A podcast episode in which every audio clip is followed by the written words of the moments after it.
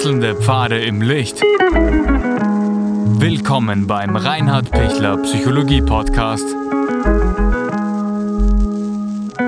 Diese Folge wurde ursprünglich als Video auf YouTube ausgestrahlt. Herzlich willkommen bei meinem YouTube-Kanal. Mein Name ist Dr. Reinhard Pichler. Angst vor Sterben und Angst vor schwerer Krankheit.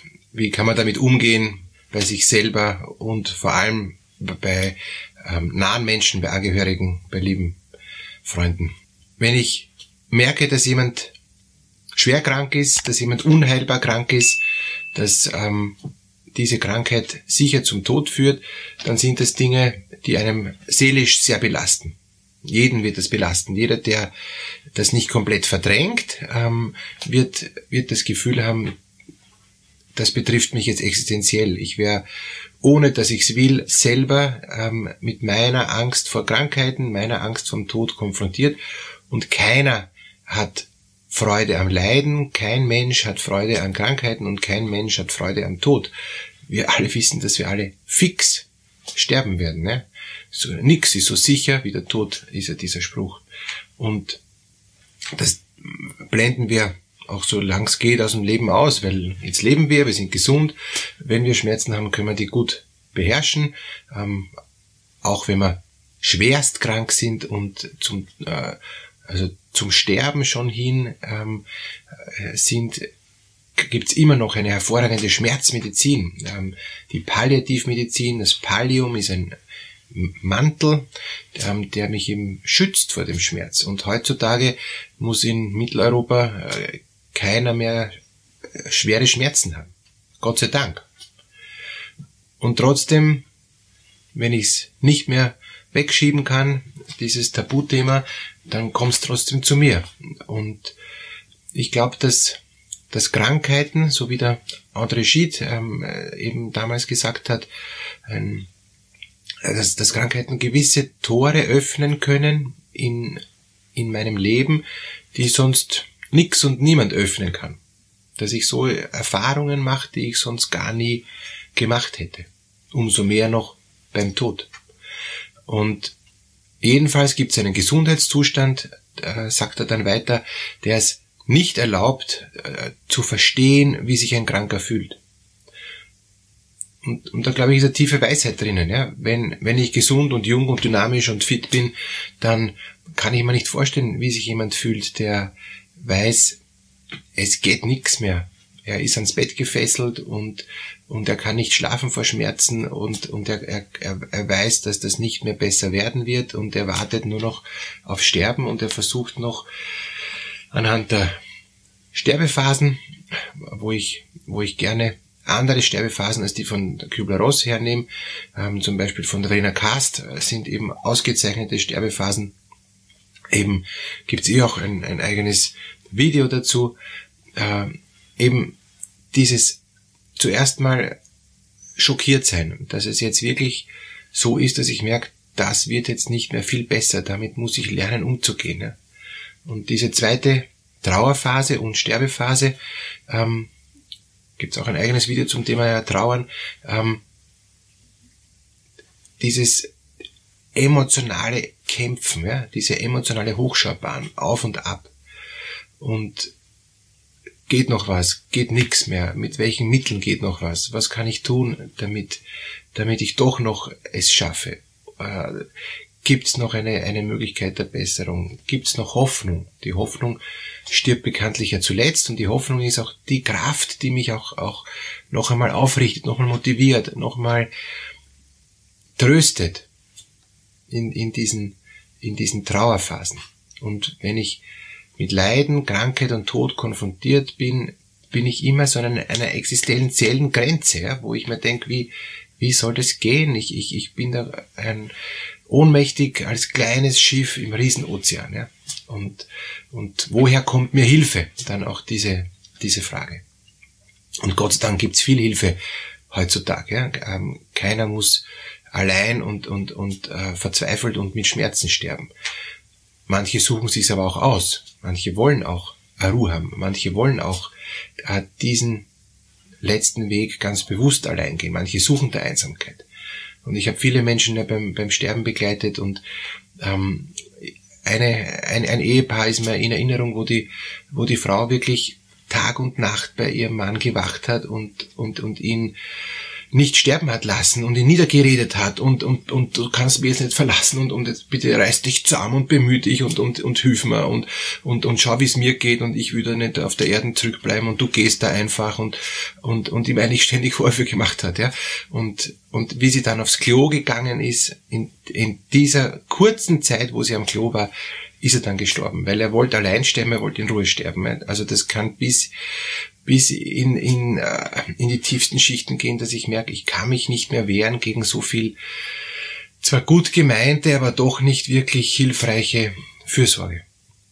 Und in dieser zweiten Trauerphase oder eben dann auch, auch Sterbephase geht es dann eben auch ganz stark darum, ähm, was geht noch und was kann ich mir noch ermöglichen, was ist noch machbar. Und, und das führt dann über in die dritte Phase, eben diese Phase der, des Verhandelns, ähm, des, äh, des, des innerlichen Ausgleichens, ähm, auch des, des bereits innerlichen Abschließens. Ja? Was, was ist möglich, was ist nicht möglich. Und, und die vierte Phase ist dann ähm, dieses Ja sagen zu dem, so wie es ist, Ja sagen zum Leiden, Ja sagen zur Krankheit und Ja sagen zum Sterben. Das sagt sich jetzt so geschwind, so leicht und Sie werden sich vielleicht denken, nö, der redet sich da sehr locker eh nicht. Ich rede mir auch gar nicht locker und, und das ist ein total harter Prozess, weil das, da musst mal durchkommen, dass, dass du wirklich diese Schritte machst. Und ich habe auch in anderen Videos immer wieder auch meine, meine Lieblingsschritte erwähnt, ähm, dieses Aushalten, Annehmen, das passive, so ist es Gefühl und dann das aktive Zustimmen, dieses innerliche Ja sagen. Und diese drei Schritte brauchst immer, dass dann zum vierten Schritt kommst, eben entweder zur Versöhnung oder zum inneren Frieden oder bereit sein zu sterben oder bereit sein, ähm, das, was ist, loszulassen. Ne? Ähm, was so schwer ist loszulassen, aber es, es hilft nichts. Am Schluss muss ich das Leben loslassen. Ich kann natürlich den Todeskampf bis zum Schluss noch kämpfen ähm, und, und, und überhaupt nicht diesen Prozess, der, der eigentlich intuitiv, existenziell im Menschen eh automatisch abgeht, wenn ich ihn nicht wegdrücke, weil ich zu viel Angst davor habe. Und das Video heißt ja Angst ähm, vor, vor Leiden, Angst vor Krankheiten, Angst vorm Sterben. Und, und jetzt kommen wir zu dem wichtigen Punkt, wie gehe ich denn um, wenn ich jetzt Ängste habe? Wenn ich merke, na bitte, das geht überhaupt gar nicht und, und Hilfe, da kann ich nicht hinschauen. Das sind alles tiefe existenzielle Ängste. Da zieht's mir den Boden unter den Füßen weg. Das ist nicht so eine eine Angst, wie ich Angst habe vor einer Prüfung, sondern das sind wirklich Ängste, die massivst sind. Da hilft's nur bei diesen existenziellen Ängsten auf den Boden meiner Existenz zu kommen und auf das zurückzukommen, was mich immer schon getragen hat, was mich immer schon gehalten hat, was mir immer schon Vertrauen, Kraft, Zuversicht und Hoffnung gegeben hat. Es wird bei jedem Menschen anders sein, aber jeder Mensch hat hoffentlich so einen Boden. Wenn nicht, ist jetzt noch die Chance, sich einen Boden zu suchen. Es ist nicht zu spät. Bis zum letzten Schnaufer ist es noch nicht zu spät. Jeder kann sich immer noch einen Boden suchen. Nur der Boden, den kann man keiner einreden, sondern der muss mich existenziell tragen. Der muss wirklich halten.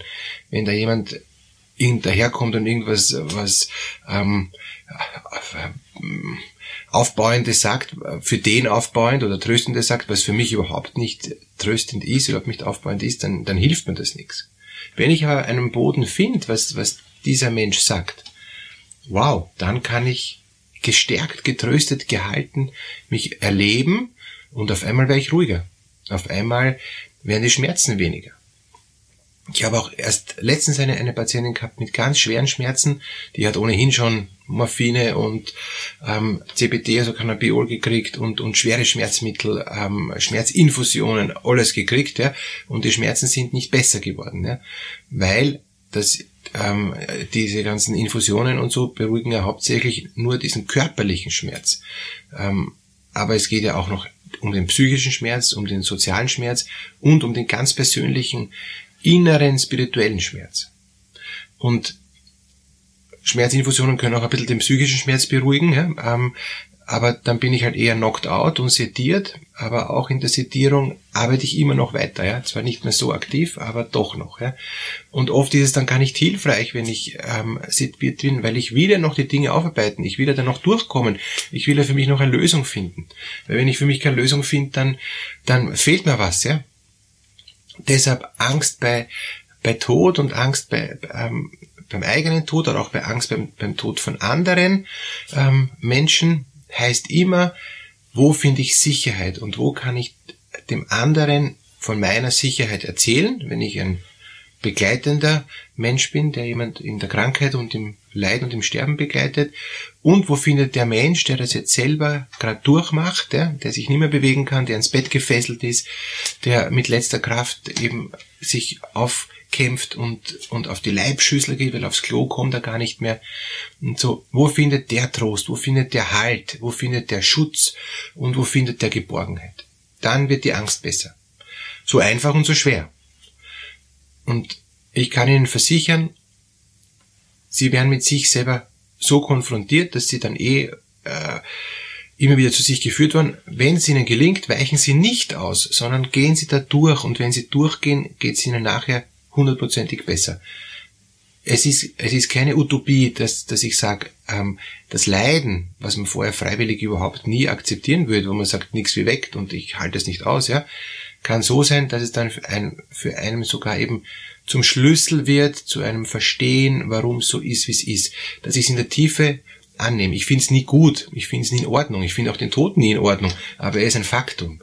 Und, und wenn ich ihn annehme, ähm, diesen Tod, dieses Faktum, dass wir alle mal sterben müssen, kann ich daraus sogar noch etwas Kostbares machen, dass ich es als Übergang, als Durchgang erlebe, als Reifungsprozess, als, als Chance, noch einmal zurückzublicken und zu sagen, so vieles war gut, äh, für so vieles bin ich dankbar, so, so eine Fülle, ja, so ein uh, großes, großes Geschenk. Ja.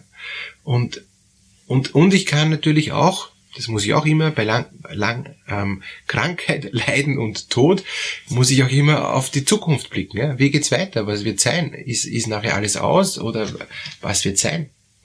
Und, und da muss auch jeder für sich eine Antwort finden, die ihm eben beruhigt, die ihm tröstet und die ihm Kraft und Halt und Schutz gibt dass sie das finden, dass sie nicht vor diesen schweren Dingen davonlaufen müssen, sondern dass sie sich dem stellen können, dass sie Kraft kriegen, dem äh, sich zu stellen und dass sie Menschen an, an die Seite gestellt bekommen oder an der Seite haben, das ist ein Geschenk, dass sie da miteinander ein Stück des Weges gehen. Das wünsche ich Ihnen. Dann ist es ein Stück leichter. Alles Gute.